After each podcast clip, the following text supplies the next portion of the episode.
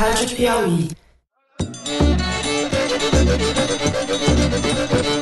Olá, está começando o Foro de Teresina. Aqui é o Fernando de Barros e Silva, diretor de redação da revista Piauí. E quem está aqui comigo no estúdio da Rádio Batuta para debater o que importa na política nacional são o José Roberto de Toledo, editor do site da Piauí. Fala, Toledo. Opa! E a repórter Malu Gaspar. Oi, Malu. E aí, gente? Tá esgotado o prazo, o que, que você quer da gente? Ele falou, companheiro Haddad. Vai lá e ganha essa eleição pra mim. A gente tem esse Converscote semanal toda quinta-feira, a partir das 5 da tarde. Procura a gente no site da Piauí, no cantinho da rádio, no canal da Piauí no YouTube ou no seu tocador de podcast de preferência. A narrativa agora é que perderia eu no segundo turno para qualquer um. A grande preocupação realmente não é perder no voto, é perder na fraude. Você pode ouvir a gente no celular e aproveitar o tempo que você já gasta no caminho do trabalho ou nas tarefas de casa para ficar mais bem informado ou eventualmente se irritar com as bobagens que a gente fala por aqui. Bom, eu entrei na política e nunca tive padrinhos. Essa história de padrinho no Brasil já não deu certo. Bem, uh, Paulo, com todo respeito, você tem um padrinho, sim, uh, que é o presidente Michel Temer. Você já sabe, o Foro de Teresina tem três blocos. A gente, no programa dessa semana, vai usar os dois primeiros blocos para discutir a nova configuração da campanha presidencial em função das últimas pesquisas do Ibope e do Datafolha.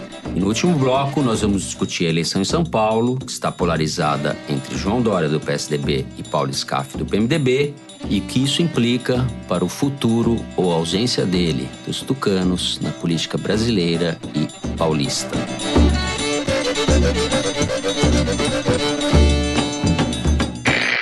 Bom, temos muito assunto. Estamos gravando quarta-feira pela manhã.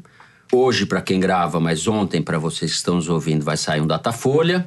Mas a gente já tem aqui em mãos, desde ontem, a pesquisa do Ibope. Ela aponta Jair Bolsonaro crescendo, oscilando para cima, chegando a 28 pontos. Fernando Haddad, que dispara, chega a 19, tinha 8 na última pesquisa Ibope. Ciro Gomes se mantém com 11, Alckmin oscila para baixo de 9 para 7, Marina Silva cai de 9 para 6, fora da margem de erro.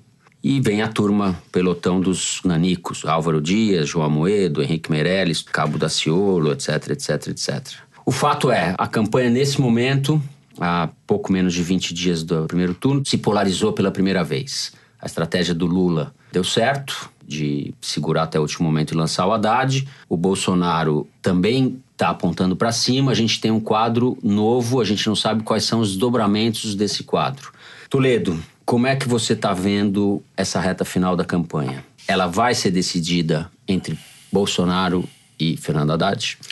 Agora não tem nenhuma dúvida de que está entre os dois. E como a gente não acha que o nosso ouvinte é o Homer Simpson, a gente pode falar em português claro, né?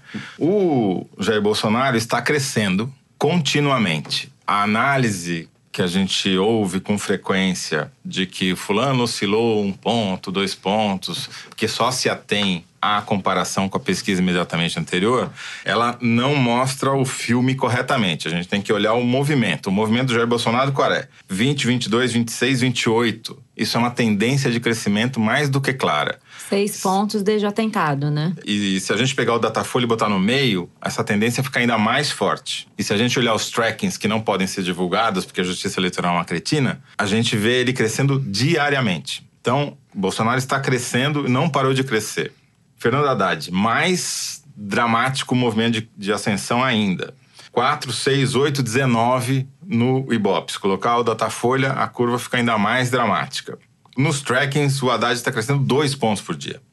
Então, tá claro que ficou entre os dois, por quê? Porque todos os outros candidatos estão em queda. Menos o Ciro que está estável. O Ciro está se segurando ali, Se agarrando. agarrando. É o último dos moicanos que ainda pode tentar fazer frente a essa polarização dos dois, mas está muito, muito, muito difícil porque ele está lidando com um movimento inercial do eleitorado que é muito forte. A gente já viu isso acontecer em várias eleições passadas, né? Por exemplo, quando caiu o avião do Eduardo Campos, já teve uma ascensão meteórica da Marina e depois teve uma queda também meteórica da Marina. Ele até usou isso, Ciro, na entrevista que ele deu para a CBN, querendo dizer que esse fenômeno poderia se repetir uma vez que a Marina estava em alta e em duas semanas ela derreteu e deu lugar ao Aécio no segundo turno. Ele, tá ele sonha com isso. Ele sonha, ele, Ele ele, tá isso. certo em fazer esse discurso porque é o que sobrou pra Exato. ele. Só que o PT não é a Marina, o Haddad tem o Lula por trás e tem o maior partido brasileiro, entre 21 e 24% das preferências do eleitorado por trás dele, uma enorme máquina, coisa que a Marina nunca teve, e o Bolsonaro é o cara que tem o voto mais consolidado. Na própria pesquisa do Ibope, tem lá uma pergunta se você ainda pode mudar o voto. O eleitor que menos pode mudar o voto é o do Bolsonaro, que lidera as pesquisas. Bom, você está levantando aí os pontos, digamos assim, favoráveis ao Bolsonaro nesse momento, que é uma ascensão contínua, um voto consolidado, mas ele é, por outro lado, o candidato com maior rejeição. Ele está com uma rejeição hoje no Ibope de 42 pontos, era 41 na outra pesquisa, então ele está tá nessa faixa. É uma rejeição que quase inviabiliza uma vitória, não inviabiliza. Mas a rejeição do Haddad, por sua vez, que estava 23 na última pesquisa, foi para 29 e deve subir Vai crescer. vai crescer.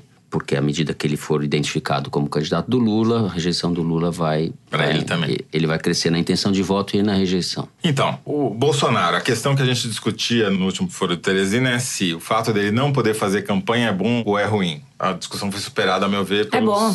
Exato. né? Tá evidente que é bom, né? O problema é o Mourão. Eu não tenho O certeza pessoal que se tá dele, ontem evidente eu é conversei bom com não. gente É- da campanha dele. A avaliação dele é exatamente essa. Para o Bolsonaro, se ele continuar na cama até o segundo turno, para ele tá ótimo. Talvez seja a melhor coisa que pode acontecer. Ele tirando foto no hospital. Hoje mesmo ele botou, hoje quarta de manhã, uma foto no Instagram, trabalhando no hospital e tal. Aquilo é uma prancheta do hospital. É, preenchendo uma prancheta de.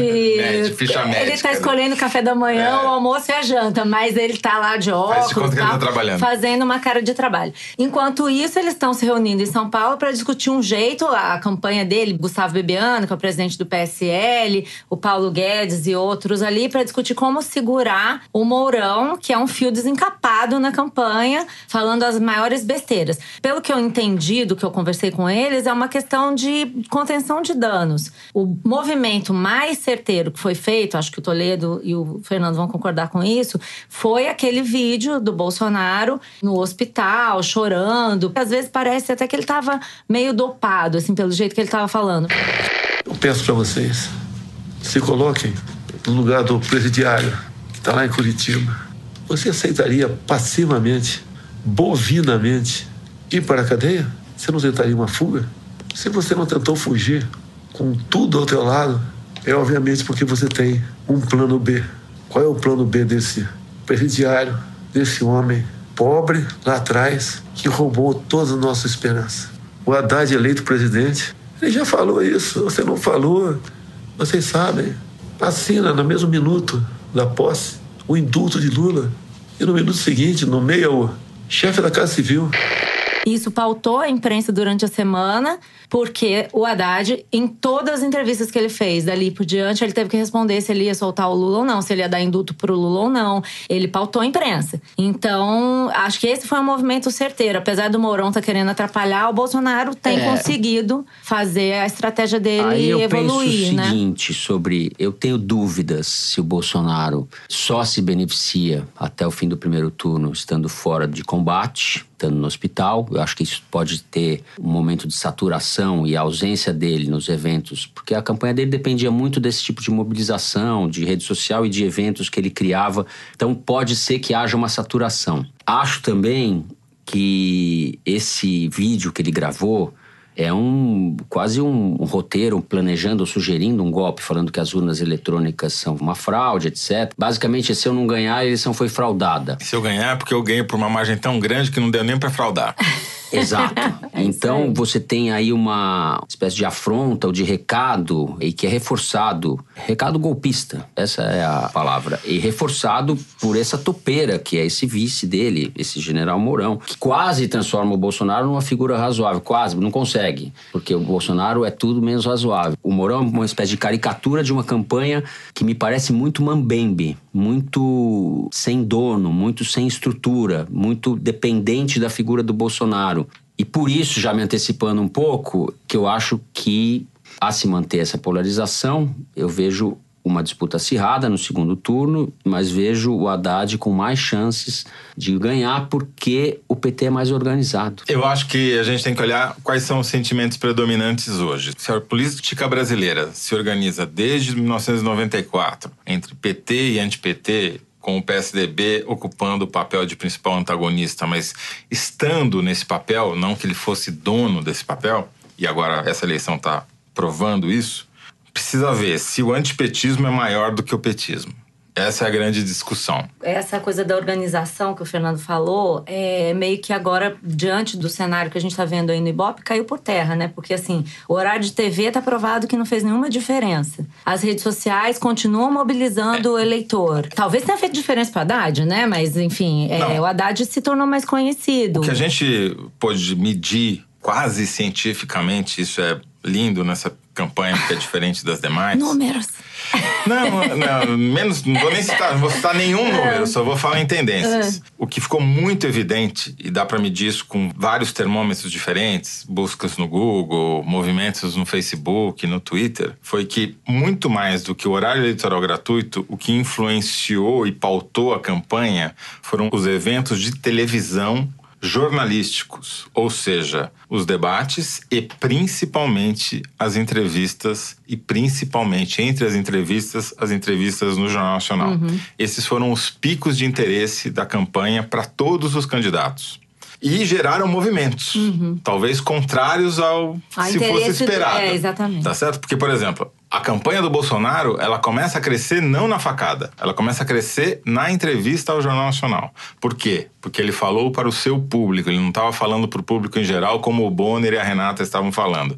E ele consolidou esse público porque uhum. ele se uhum. colocou na posição de vítima. Pois a é, mesma aí a organização coisa... não fez diferença, basta o cara ir lá e dar entrevista que... Então, mas né? tinha entrevista. É. Agora não tem mais entrevista, é. ele vai precisar ser é, mais, digamos, tem criativo. Tem debates onde ele não vai, né? Então ele não vai apanhar, que vão vai perder... deixar o Haddad apanhar do Ciro, vai ter uma. E vão perder muito do interesse ali. por ele não estar. Mas a facada, sem dúvida. Não, a facada, sem dúvida, é mais importante. Foi bom pra ele. É um né? ponto sem de dúvida, inflexão da campanha e ele estava estacionado até então. Você fala que já tinha sinais de que ele estava crescendo desde a entrevista do Jornal Nacional. É, você tem um pico é, de interesse ser. maior. Eu comentei a respeito dessas entrevistas, até fiz um elogio, mas eu tenho uma avaliação, vendo o conjunto, eu acho que ela tem um pouco a mentalidade de Ministério Público, sabe? É um pouco infantil, um pouco escolar. Você acusa, acusa, acusa o candidato, você não tem uma dúvida, na verdade. Os entrevistadores não tinham dúvida, não, eles não estavam falando para o público em geral. É como se eles estivessem querendo. Público-alvo. É, limpar a barra do jornalismo, sabe? Nós fizemos todas as perguntas que tem que fazer segundo a cartilha e não importa o que o candidato responda, você vai ficar insistindo Essas que ele não respondeu, não respondeu, né? não respondeu. Jornal é Nacional. porque tem, as do Jornal da Globo estão bem diferentes. Eu muito diferente. Eu aqui. acho que. Renata que... Lopretti. É porque, é porque é muito tá tarde, eu acho que bem. o ponto já foi dormir. É, não sei, mas eu, eu acho, que tem uma diferença palavra, mesmo são de entrevistas perfil. mais adultas, né? Ah. Da Renata Lopretti tem questões reais. Não e é show, respostas... é entrevista, é. né? Tem essa diferença, eu acho. Antes de terminar de falar de Bolsonaro, a gente tem que falar da saúde do Bolsonaro. Embora, segundo os boletins médicos do Hospital Albert Einstein, dizem que estão melhorando, e eu acredito até que estejam, não é uma situação tranquila. Ela é uma situação que inspira cuidados. Há uma ah. grande incógnita sobre, digamos assim, a capacidade que o Bolsonaro vai ter nas próximas semanas de estar presente a eventos como o último debate do primeiro turno, e, por exemplo. Por Mas exemplo, não estaria, não vai estar, não, não vai estar. Até no segundo turno. Inclusive no segundo turno, porque ele vai ter que passar por uma terceira cirurgia obrigatoriamente para reconstruir o seu intestino, porque ele tá com uma não, mas bolsa de colossomia. Eu, eu, até falei no último programa, numa gravação de zap que a gente fez depois. Eles não estão mais contando que o Bolsonaro vai fazer campanha. Sim. Todo o planejamento de agora em diante é com ele, Sim. no máximo, gravando vídeos é, em casa. Mas eu quero dizer com isso aqui, há um problema médico que persiste. Por isso que o Mourão tá ganhando a expressão que ganhou. Se não tivesse esse risco, não tivesse essa possibilidade, ninguém nem ia lembrar quem era o vice do Bolsonaro, tá hum. certo? Então, vamos lembrar E ele isso. tá ocupando esse espaço, né? Ele tá gostando de brilhar. Exatamente. Digamos assim, bem entre aspas. E eu queria lembrar umas questões de calendário aqui. A gente tem uma matéria publicada no site da PO, e lembrando que não dá mais para mudar o que vai aparecer na urna eletrônica. Ou seja, Bolsonaro Haddad, Ciro, Alckmin, aconteça o que acontecer, Marina, todos eles estarão com a sua cara, sua foto e seu número na urna eletrônica. Portanto, se houver alguma substituição de candidatura por motivo de força maior ou por desejo de um dos candidatos, por desistência, quem vai aparecer lá é quem já está. Então, por hipótese, se o candidato A sofre um acidente, cai o avião, ele vai pro cemitério e vai pra urna ao mesmo tempo, entendeu? Ah, então Isso é vamos ser importante. claro. O que, que acontece, por exemplo, se acontecer alguma coisa com o Bolsonaro e ele não puder ser candidato? Se acontecer até o primeiro turno, ele continuará candidato, o partido vai nomear um outro candidato, mas o nome do Bolsonaro continu- Continuará na na urna. Porque na prática, o cara vai estar elegendo o Bolsonaro, Tá votando no Bolsonaro e elegendo outra pessoa. Isso é o primeiro turno. Olha, isso é improvável, né? Não, isso é bem improvável. Mas é um cenário que está posto como dificilmente foi colocado em outra eleição, Uhum. né? Se há uma mudança, é, acontece alguma coisa entre o primeiro e o segundo turno, supondo que haverá segundo turno, com um dos dois candidatos que passa ao segundo turno, se ele fica impossibilitado de disputar a eleição, acontece uma coisa bizarra, que é a convocação do terceiro colocado. O que geraria, numa situação polarizada Uma como essa, uma total, revolta enorme, lógico. certo? Um grande pepino. E se acontece depois do segundo turno, após a diplomação, assume o vice do cara eleito. Porém, se acontece antes da diplomação, aí vai pra justiça. Ou seja, essa eleição ainda vai dar muita dor de cabeça. Não, mas o Bolsonaro não vai acontecer nada com Tá ele. certo. Bom, nós vamos encerrar o primeiro bloco, aproveitar o gancho de que o Toledo colocou aqui uma dúvida a respeito, ou uma pequena interrogação a respeito da existência do segundo, turno. Eu sugiro que a gente comece o segundo bloco falando sobre segundo turno.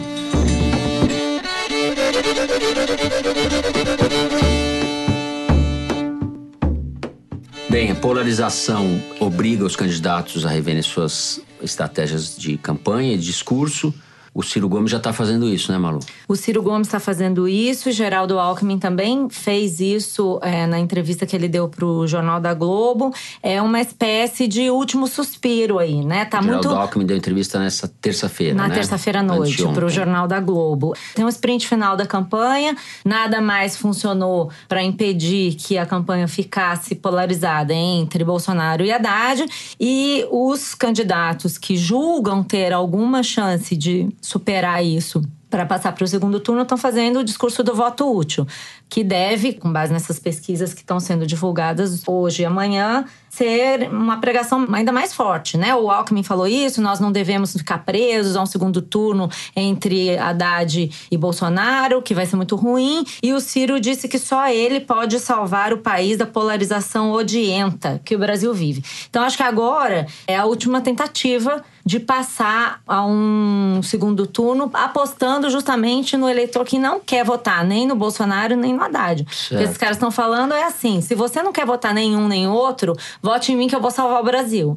Agora, é difícil saber até que ponto isso vai funcionar, porque Certo. é uma eleição quase plebiscitária. A polarização pode também gerar o fenômeno de corrida para um dos dois candidatos para evitar que o outro ganhe. Fenômeno que aconteceu, por exemplo, na eleição paulistana dois anos atrás, em que Dória, nunca antes um prefeito de São Paulo tinha sido eleito em primeiro turno, desde Contra que o há dois Haddad. turnos, contra o Haddad, exatamente. Então, Porque prefeito. o sentimento antipetista foi muito forte, o cara chegou a mais de 60%. É. Não é tão forte hoje, concordo com você, tem todo o Nordeste para contrapor, logo É a porque probabilidade. ali em 2016 foi o auge, digamos assim, do desgaste do PT e o ano do impeachment da Dilma. E a gente está falando no universo paulistano, que é onde o antipetismo era particularmente feroz. Mas né? a gente Então, tem são o Sul e o circunstâncias- Centro-Oeste, hein? Existe, Que mas agora são estamos- fortemente antipetistas nesse Brasil. cenário nacional. É, Então, então. algum- A questão é, fatores. existe alguma chance Existe. de o Bolsonaro, por exemplo, ganhar no primeiro turno? Existe. Não existia, passou a existir. Porque a gente vê claramente os movimentos. As únicas curvas de ascensão são deles e todas as outras têm queda. Até os nanicos, até os quase nanicos, tipo. a- Meirelles, a, onda Amoedo. laranja afundou. Já dá pra ver esse movimento, né? Pra não ter Haddad, eu voto no A onda Bolsonaro. Ou pra não é ter Bolsonaro, eu voto no Amoedo, Haddad. ou é Amoedo. homenagem ao cabelo do Álvaro Dias. Boa. Então a onda laranja, que era o Amoedo mais o Álvaro Dias, o Meirelles, que não tem nada de laranja, quer dizer, se tem, a gente não sabe.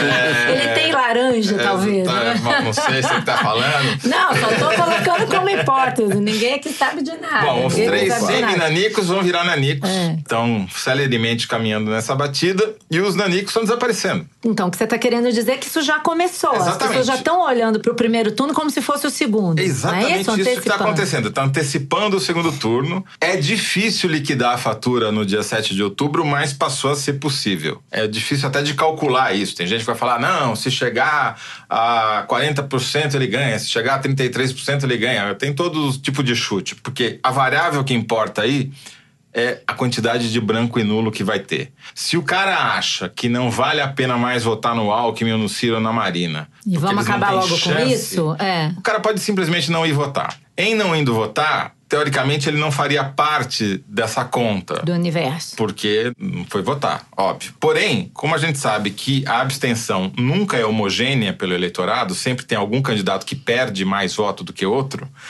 pode ser que, por exemplo, haja um prejuízo maior para o Haddad. Por quê? Se a gente olhar os lugares onde houve recadastramento em função da identificação biométrica do eleitor, isso aconteceu principalmente no Nordeste, em estados pobres onde o PT é mais votado. Na Bahia foi um desastre. As pessoas precisavam passar dia para noite na fila para conseguir se recadastrar. Deve ter mais de milhão de eleitor que não se recadastrou, principalmente em redutos eleitorais do PT. As pesquisas estão tentando captar, fazer esse filtro para já captar esse efeito, mas a gente não sabe como isso nunca aconteceu antes, se elas vão ter eficiência para fazer isso, entendeu? Então, essa é uma variável que a gente desconhece o que que pode acontecer.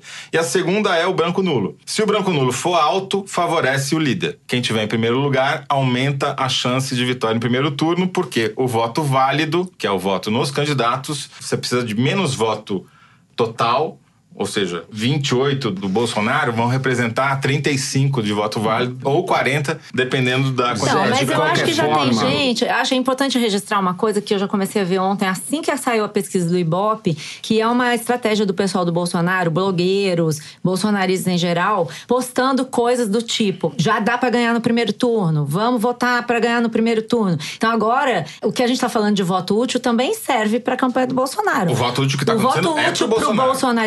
É votar logo, é conquistar mais votos, é acabar com isso Só agora e vamos ganhar, seguinte, né? mesmo considerando tudo que você está dizendo, não acredito, acho muito, muito, muito improvável essa hipótese. Bolsonaro é um candidato que tem uma rejeição gigantesca, a gente já falou disso. Ele está impossibilitado de fazer campanha, eu acho que isso tem um ponto de saturação, como a gente já disse. E acho também que os votos de Ciro, Marina e Alckmin não vão, os que migrarem, não vão todos para o Bolsonaro. Alguns vão para o Haddad. Se migrarem, da Marina e do Ciro Do Alckmin talvez seja do difícil, Alckmin. é mais é, difícil. Então, e, e tem eleitor que vota no seu candidato mesmo, tem que considerar isso. Os outros vão murchar, mas vão ter alguma coisa, né? Não, mas o Toledo tá dizendo aqui que é uma, pro- uma coisa, uma probabilidade sim, é, o pequena, é- né? é, não, é uma- só, é- é só a gente tá analisando possibilidades É aqui. difícil né? de calcular essa probabilidade. Isso. Não diria que ela é a mais provável, mas ela passou a existir e ela cresce a cada É. dia. Só vou dar um número aqui para vocês. Em 20 de agosto, que foi ontem, praticamente, tá certo? Você pegar esses dois candidatos, eles somados tinham 24% das intenções de voto. Hoje, eles têm nada menos do que 47. Haddad E Haddad e Bolsonaro. E Bolsonaro. Quer dizer, é essa conta que importa. Se esse número Tá crescer, a E eleição o pa- acaba interessante é que a gente turno. achava que a eleição estava gerando pouco engajamento, mas é o contrário, né? Agora pegou fogo. Não nega engajamento da população. Achando muito remoto ou impossível que algum outro candidato ocupe essa segunda vaga. Precisa acontecer algum É, fato novo. Ultimamente, dizer que tá. alguma coisa é impossível nessa eleição Algum seria de uma responsabilidade né? tremenda. né? Olhando nessa experiência de 30 anos cobrindo a eleição, a gente tem sempre que considerar o cisne Entrega a negro. idade, hein, Zé? É, sou É, velho, né? cara Felizmente tá não tem. decano, é o a decano do Foro de. Teresina. Ouvinte, ouvinte, são 30 anos de cobertura Porque- eleitoral. Isso não é Não, pouco. faz diferença, porque a gente vê acontecer um monte de cisne negro. O que que é cisne negro? Cisne negro é uma coisa que não existia no continente europeu. Quando os exploradores chegaram na Austrália, viram pela primeira vez. Como eles não sabiam nem que existia, como é que eles podiam prever a existência do Uhum. cisne negro? Então é a mesma coisa nessa eleição. A gente não conseguia prever prever que o avião do Eduardo Campos ia cair na eleição Nem que passada. uma ou que o cara ia tomar uma facada. Então, é uma coisa que acontece. A gente não consegue prever, não consegue nem botar um cenário, mas tem acontecido com frequência. É então, difícil hoje de, de Pode falar que acontecer um, acontecer. um novo né? cisne negro até o primeiro turno e isso pode trazer um terceiro candidato para disputa. Sem o cisne negro, na minha opinião, não acontecerá. Não, só uma observação. Essa rejeição do Haddad, que está aumentando, não é irrelevante. Ela pode também fazer alguma diferença na decisão de voto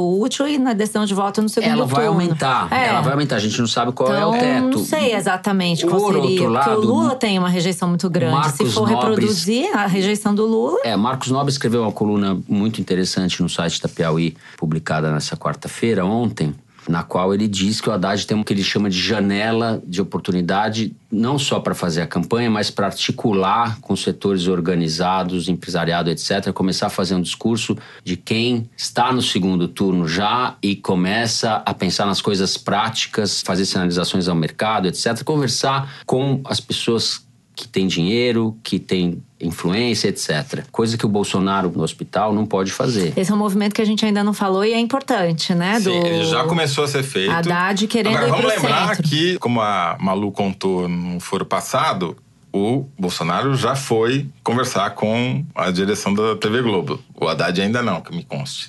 O Haddad terá sido entrevistado, quando esse programa for ao ar, pela Renata Lopretti. No Sabe? Jornal da Globo. No Jornal da Globo. Sim, mas não é, embora a entrevista Não seja ele fale algo qualitativamente melhor, quantitativamente. Se ele falar algo muito bombástico, quem sabe isso faça alguma Mas diferença. o Haddad já mudou o discurso. Ele começou fazendo um discurso mais à esquerda para ganhar o eleitor lulista. Ele ganhou esse eleitor e imediatamente ele começou a fazer um discurso, como o Marcos Nobre disse, como se ele já estivesse no segundo turno. Da Porém, conciliação. tem um grande problema prático. O Ciro Gomes já disse na entrevista para a CBN: nem a pau Juvenal, não apoiarei Haddad num eventual segundo turno. Talvez ele venha apoiar, mas hoje ele não pode dizer que apoiaria. Logo, dificulta muito, se houvesse antecipação do segundo turno no primeiro, do Haddad construir essa aliança com potenciais aliados, tipo Ciro, tipo até mesmo Alckmin. Eu penso que essa aliança, PSDB, é, né? eu penso que essa costura é menos com os outros partidos, pelo menos explicitamente, embora ela também exista, e mais com eh, empresários, entidades de classe, etc. Eu acho que é por aí que passa. É, mas um eu não sei até que pouco ponto isso afeta o, jogo. eleitorado. Talvez afete Não. um pedaço da classe média. Não afeta o eleitorado, mas, isso Mas- prepara um terreno. Não acho que isso tenha um efeito. Mas é, o- é o que o Toledo tá falando. Precisa convencer, ter coerência. Se um dia você fala uma coisa, depois você fala outra, aí você xinga a Globo e xinga os banqueiros e diz que ontem na CBN ele xingou os banqueiros. E aí, controle social da mídia, que as delações têm que mudar. É que Cada hora ele fala existem uma dois coisa. registros, eu acho, Malu. Uma Exato, coisa é o que é isso o que tô candidato falando. fala e outra coisa são essas conversas que a gente sabe que existem. Todos os Não, mas a candidatos gente deve fazem. acreditar em qual? Em qual que o eleitorado vai se fiar? Eu acho que, que a gente tem movimento? que registrar o que ele fala em público e tentar apurar o que ele fala em Sim, privado. mas aí, então aí seria um estelionato eleitoral. Ele vai falar uma coisa e fazer outra, assim como a Não tô Dilma dizendo que é fez. estelionato. Eu, na mas minha tô dizendo que opinião, todos tentando fazem isso. resumir, eu diria o seguinte: que passou a existir a possibilidade de liquidar a fatura no primeiro turno.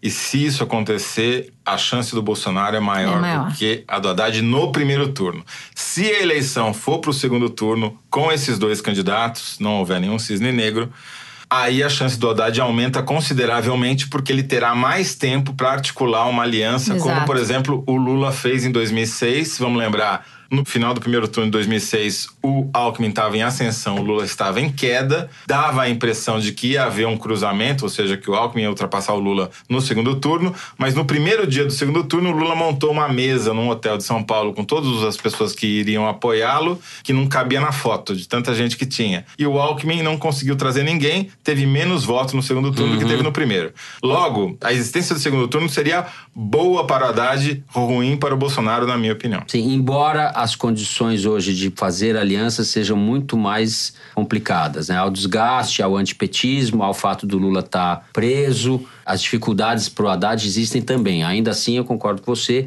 que ele pela estrutura do PT, pelo discurso dele, pelo que ele representa, tem mais facilidade de compor esse centro político, digamos assim, essa convergência do que um candidato com o perfil do Bolsonaro e com a estrutura do Bolsonaro, com estrutura de campanha, não só emocional. É, agora também dando o meu fecho pessoal. eu acho que a debate. fecho, Não, Maria debate do segundo turno não vai ser mole, não, gente. Vai ser uma porradaria em cima do Haddad. Pode ter facilidade de fechar, mas e o fisiologismo? E o centrão? Você quer acabar Vai com a Lava ser. Jato? Sim, vai mas ser esses sangue. movimentos tipo ele não, que tá crescendo muito nas aí mídias sociais, um pode ele chegar no eleitorado mais amplo. É, Então, Ele não em difí- relação ao mas Bolsonaro. eu acho Bolsonaro. difícil imaginar como é que vai ser quando você começar a botar Haddad, Lula e o antipetismo, como é que vai reagir. Mas também, na hora É, que você vai colocar é. tortura, a hora que você vai colocar todas as Exato. barbaridades que foram feitas pelos militares. Exato, eu acho vai ter- difícil a gente bom, saber o que, que vai pesar. Vai rachar o país. É, isso vai exato. acontecer. Bom, o assunto é interminável, mas nós estouramos nosso tempo. Na semana que vem provavelmente voltaremos a falar disso, mas agora vamos para o terceiro bloco, para São Paulo, disputa polarizada entre João Dória, PSDB, e Paulo Scaff, o candidato do Pato da Fiesp do PMDB. Viajamos para São Paulo. A eleição para o governo do estado está polarizada entre Paulo Scaff e João Dória.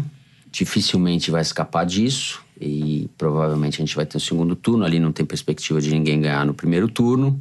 Isso tem implicações para o futuro do PSDB, né, Zé? Entre outras coisas. Sem dúvida. Então, só para esclarecer, o governador em exercício, Márcio França, foi atacado por javaporcos e dançou. Né? Ele aprovou Isso uma não lei. esclareceu muito. Eu vou explicar. o ouvinte do Foro de Teresina já sabe, porque Do a gente Java já Porco. contou a história do Java com a Porco memória aqui. dos Que, programas. é, que ouviu todos Mas como a gente cresce programas. mais do que o Haddad em termos de audiência, eu vou explicar para os novos Isso, por ouvintes favor. que chegaram agora o que, que aconteceu em São Paulo. Tem uma praga no interior de São Paulo chamada java porco, que é uma mistura de javali com porco. É um bicho que pesa 200, 300 quilos, que vive em bandos soltos por aí e quando entra numa plantação devasta a plantação. Milho, por exemplo, é impressionante você ver Passaram aqui um bando, ó. Parece que é até mentira. Porco. Tem vários vídeos, sugiro até você procurar no YouTube os vídeos do Java Porco entrando numa plantação de milho no interior de São Paulo. Bom, por conta disso começou-se a caçar Java Porco para tentar conter, porque virou uma praga. E o nosso governador Márcio França aprovou uma lei proibindo a caça do Java Porco. Ele estava crescendo nas pesquisas e depois de aprovar essa lei, ele despencou. Então o Java Porco matou o Márcio França. É, não é- Mas então é- não é cisne negro, é Java Porco é o Negro. Porco Negro, exatamente. que surgiu na Bom, campanha. aí o Marinho, que é o candidato do PT, não saiu do ABC, então ficou ali com uma votação pífia. E a disputa ficou entre o ex-prefeito paulistano João Dória e o ex-presidente da Fiesp, Paulo Scaff. Que é muito popular em São Paulo, principalmente no interior, por causa das escolas técnicas do Senai, que tem um papel muito importante para elevar o padrão de vida dos trabalhadores do interior. Bom, Aliás, a maneira como ele explora isso. usou isso para fins pessoais é escandaloso, né? O que ele É fez. dinheiro público, né? Vamos lembrar Eu ia falar isso agora. S, né? Lembremos que o sistema S é o meu, o seu e o nosso. Sim. Mas que só eles administram. E o né? deles. Exatamente. Mas que eles pensam que é só deles. Bom, a situação em São Paulo é especialmente interessante, a meu ver, porque ela determina o que vai sobrar do PSDB. Se a gente pensar que o Fernando Henrique Cardoso já está. Aposentado. Né? Aposentado. Que o José Serra também está quase aposentado, embora tenha mais quatro anos de mandato, ele sumiu Não, do tá aniquilado político, pelo né? Odebrecht. Se a gente lembrar que o Alckmin, a candidatura do Alckmin, ela foi velada na terça-feira em São Paulo, teve uma reunião dos partidos que o apoiam, metade nem apareceu para a reunião, e a metade que estava lá, o clima era de velório. Ela foi morta na pesquisa do Ibope que foi anunciada no Jornal Nacional, pela queda que o Alckmin teve e pela projeção de segundo turno, mostrando ele numa situação pior que a do Haddad, numericamente falando, embora tivessem todos empatados. E vai ser enterrada, muito provavelmente, com a divulgação dessa pesquisa Ibope sobre a eleição de São Paulo de governador, que também tem pesquisa de presidente, que vai mostrar que o Alckmin está muito, muito, muito atrás do Bolsonaro no seu próprio estado. Então, sem Alckmin, sem Fernando Henrique, Sem José Serra, acabou a banda fundadora do PSDB. Pois é. E, E sobrou o quê? E mal comparando, ou bem comparando, não sei, acho que dá pra gente dizer que tudo isso começou quando o João Dória começou a aparecer como um elemento desestabilizador aí no PSDB. Claro que o Aécio teve uma responsabilidade muito grande com. Eu acho que o Aécio é a causa. Não, mas então, mas o Alckmin e o Dória, tudo isso que nós estamos falando nesse cenário estadual, fizeram também diferença. E até ia fazer uma brincadeira que o Dória é o java porco do PSDB. Ele entrou no PSDB, ele ajudou a dizimar o e por, ambiente, e né? por ironia, ele foi trazido, ele se viabilizou como candidato por insistência do Alckmin. Exato, o- criar o justamente- André Matarazzo era o candidato de Serra, Fernando Henrique, etc. Ele era o candidato que estava lá para prefeito. O Alckmin insistiu para evitar que o grupo do Serra, na figura do Matarazzo, chegasse ao poder, criou o Dória e no momento seguinte o Dória começou O a contra, contra e- o seu criador. O Dória é um tucano por acaso, eu acho, né? Ele é, na verdade, como eu gosto de dizer, o Bolsonaro gourmet. É, Na verdade, são muitos movimentos se né, que levaram. o a- Dória ganha a eleição em São Paulo, daí sim ele vai ter uma máquina gigantesca e ele tende a assumir um protagonismo, um papel de relevância dentro do partido, que sobrar do partido, mas terá sobrado alguma coisa importante, porque o PSDB deve ganhar Minas com a Anastasia, além de Goiás, com o Perilo. E se ganhar São Paulo, o Dória passa a ser uma voz forte. Se o PSDB perde em São Paulo, paradoxalmente eu acho que o PSDB perde muito, perde espaço, evidentemente, mas o Alckmin Pelo não menos ele se morre livra do Java como um Porco. político regional, pelo menos. Como uma liderança regional. Eu já queimei a língua uma vez escrevendo para a Folha de São Paulo, em 2008, quando o Alckmin não foi ao segundo turno, na eleição que o Kassab era prefeito Serra, puxou o tapete do Alckmin, apoiou o Kassab, e o segundo turno foi entre Marta e Kassab. Eu disse que o Alckmin ia ser anestesista em Pindamonhangaba.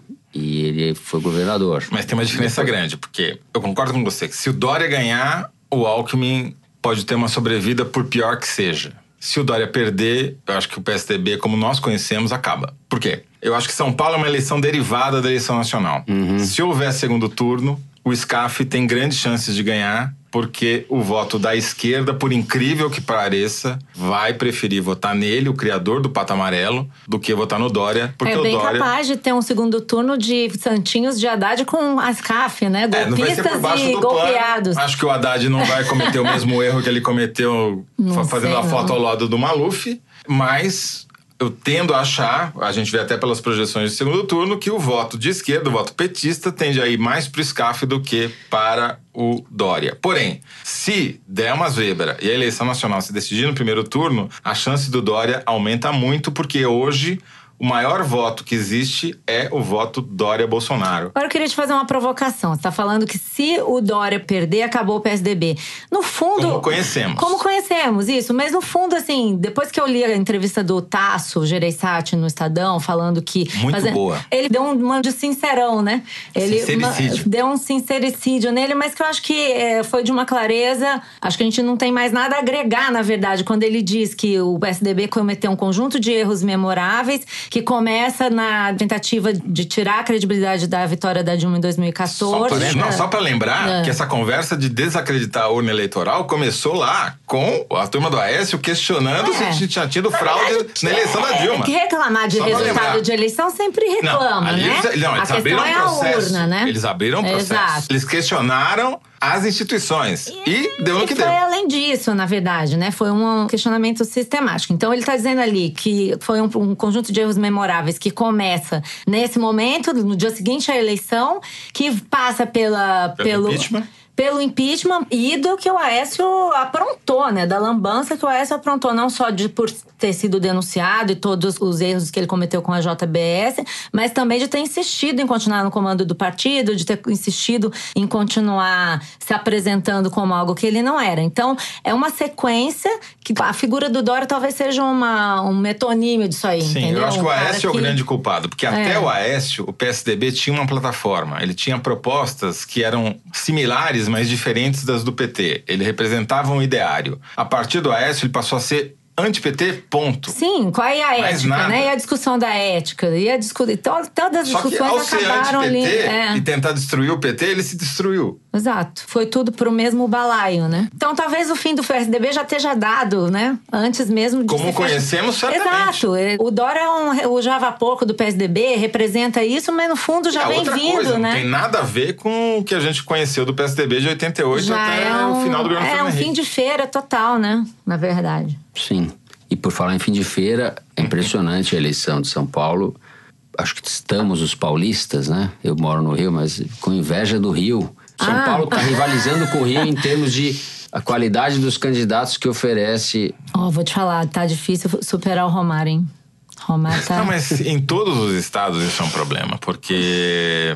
Bom, eu vou, eu vou dar um furo aqui que eu ia deixar pra, pra dar uma pior, mas eu vou dar furo. Hum, Rufem os O tambores. pior governador do Brasil chama-se Pezão. Ranking do Mas isso não é um furo. É um furo, porque agora a gente Já tem como sabemos. medir isso. Ah, tá. Temos as pesquisas em 27 estados. E o Todos Pezão sabemos conseguiu que bater Pezão o é Rio um- Grande do Porque o Rio Grande do Norte sempre está no Só pé. tem um não importa quem é o problema governador nesse, ou o nessa prefeito. pesquisa aí que você está me dando informação agora, eu não sabia. É que o Pezão não é governador. Então, para ser Ele pior, é tem tão ruim que nem governador ele é. Não, o Pezão consegue ser pior que o Temer. Ele bateu um recorde. Depois desse furo do Toledo, total. Só nos resta apelar ao Kinder Ovo.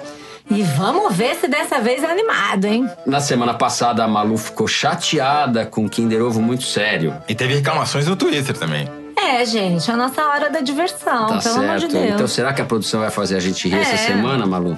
Felipe, manda a brasa aí.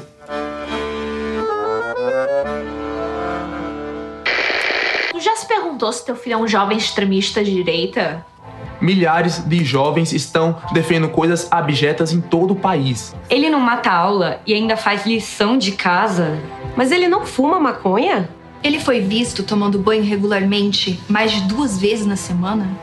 Ele fala de entrar para a universidade e menciona publicamente o desejo de ganhar dinheiro. Ele não ouve Caetano? Se os sintomas persistirem, leve ele a um diretório do PSOL mais perto da sua casa. Milhares de jovens estão tendo esse tipo de comportamento. O vetor dessa doença é um japonês e o nome dele é Kim Kataguiri. Nessas eleições, você pode evitar com que ele continue com esta praga. Vote em qualquer idiota de dreads. Que isso? Que é isso? A perdida desse Kinder Ovo. Vocês bolas, vocês Vote em criaram. Esse negócio não existe, não é possível. Vote em qualquer idiota, de dreads. De dreads. Ele não ouve Bom. Caetano? Ele não fuma maconha? A produção me informa que essa é a campanha do Kim Kataguiri para deputado federal É dele mesmo? pelo DEM E aí de tem São Paulo. quem o quê? O vídeo? Um Tem cara... esse partido jovem. Ele cria um preconceito que não existe contra o japonês, que não tem nada a ver com a história, né? Tentando puxar Ah, isso pra é, si mesmo como vítima. é. Gostei da parte que fala que o pessoal de esquerda só toma banho duas vezes por semana. Irregularmente. Ele foi visto tomando. Não, ao contrário. Ele foi visto tomando banho regularmente Então. três vezes por semana? Quer dizer, quem não vota no Kim Kataguiri é sujinho. O MBL, é, que começou em 2013, etc., e virou uma linha auxiliar do João Dória, né? É, Mas não- virou nem isso. financiado pelo João Então, Dória, financiado por Tá esse sem Flávio candidato Rocha. porque ninguém tá pagando. Ele é tão, é etc., tão mas insignificante virou- que não vale a Mas pena eu falar. quero dizer uma coisa pra vocês. Eles são limpinhos e cheirosinhos. E a gente continua querendo saber onde é que vocês ouvem o Foro de Teresina. Escrevam, não deixem de escrever. É só usar a hashtag Foro de Teresina para as mensagens não se perderem por aí ou ir direto pro velho e bom e-mail foro de Teresina, arroba revista Piauí, sem acento no i, ponto com ponto br.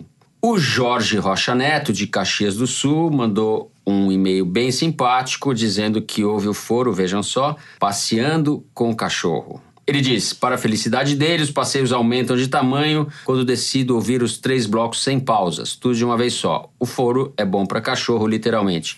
Jorge, não, Bom, não sei se esqueça, devo entender isso como Pelo elogio. menos pro cachorro. O pobre do cachorro ouve, ouve e nem reclama, né? Não esqueça de tirar o cocô do cachorro da calçada. Animado com foro, você pode se esquecer desse detalhe. Continuando no reino animal, o Eduardo Savino diz que escuta o foro de Teresina na companhia de vacas em Valbelle, é isso? Na França. Oh, onde está fazendo um curso de padeiro e mandou as fotos das vacas e dos pães para fazer inveja pra gente. Chegamos ao mundo rural da eu França. tenho uma que vocês nunca deixam eu ler nada de ouvinte, mas dessa Ai, vez eu Malu, consegui. você é tão Não, eu, oprimida tô, nesse eu programa. sou, eu sou coitada de mim, todo mundo me oprime. Maluca Olha Taguiri. só, Maluca Taguiri tem um negócio pra ler aqui, galera. É assim, ó, uma cartinha que chegou pro Fernando, do Lucas Mauro. Você tá brincando. O título é Fernando Barros e Academia pandemia. O Lucas disse que ouve o foro desde a primeira edição, assim que soube que o Fernando ia ser o apresentador. Aí ele fala assim: sou fã desse cara desde os primórdios em que ele escrevia coluna na Folha. E aí ele fala que escuta o foro na academia puxando uns ferros, mas quando o Toledo começa com os números, tem que parar pra me concentrar, senão eu acabo derrubando tudo. Toledo, você tá preocupado com o processo? Acho que é aqui daqui que vai vir, viu? Você vai não é culpa minha, não é culpa minha. Lucas, quando você falou da academia, eu pensei que fosse a USP, mas é a academia de É, ginástica mesmo. Porque o coitado tá do. Fernando tá, sem, tá passando longe de uma academia de ginástica há um Tô tempinho, né? tô precisando de academia de É, ginástica. Pois é, pois é, pois é. Bom, com isso, o Foro de Teresina dessa semana vai ficando por aqui. Toda quinta-feira, a partir das 5 da tarde, a gente tem esse encontro marcado. Pode escutar com o cachorro, com a vaca, na academia, no trânsito, lavando louça. Procura a gente no site da Piauí, no seu tocador de podcast preferido ou no YouTube. Mas só em áudio, porque aqui é rádio, a Rádio Piauí. O Foro de Teresina tem direção da Paula Scarpim, produção da Luísa Miguez, do Luigi Maza e da Mari Faria. Nós gravamos no estúdio da Rádio Batuta, no Instituto Moreira Salles. A edição é do Felipe de Castro e a finalização e mixagem do João Jabassi. Nossa música tema é composta e tocada pelos piauenses Vânia Salles e Beto Boreno. Eu sou Fernando de Barros e Silva. Meus companheiros de conversa são a Malu Gaspar e o José Roberto de Toledo. Tchau, pessoal. Até a próxima. Tchau. Até a semana que vem.